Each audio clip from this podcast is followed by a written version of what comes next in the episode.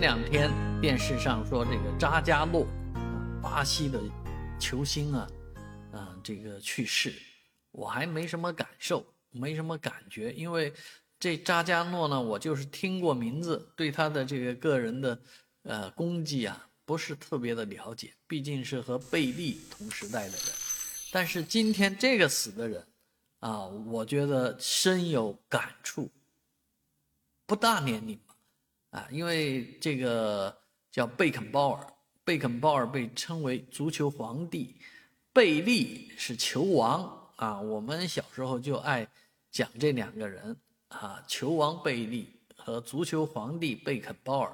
贝肯鲍尔是德国的球星啊，那后来也曾经当过世界杯冠军队的这个教练，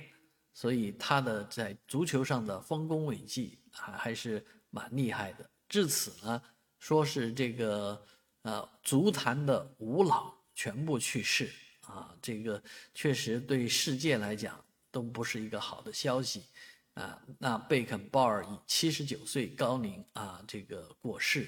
啊，我们觉得非常的可惜啊。这个整个国际足坛上面，欧洲人啊其实是蛮厉害的，但是达到这个五老标准的却只有。贝肯鲍尔，所以这个荣誉对于贝肯鲍尔来讲，啊是啊，还有一个克鲁伊夫啊，啊那克鲁伊夫我们以后再来说吧，啊他也是二零一六年就去世了，但是贝肯鲍尔的去世确实蛮让人唏嘘的，啊足坛再也没有我们这一代人心目当中的啊顶级啊顶流。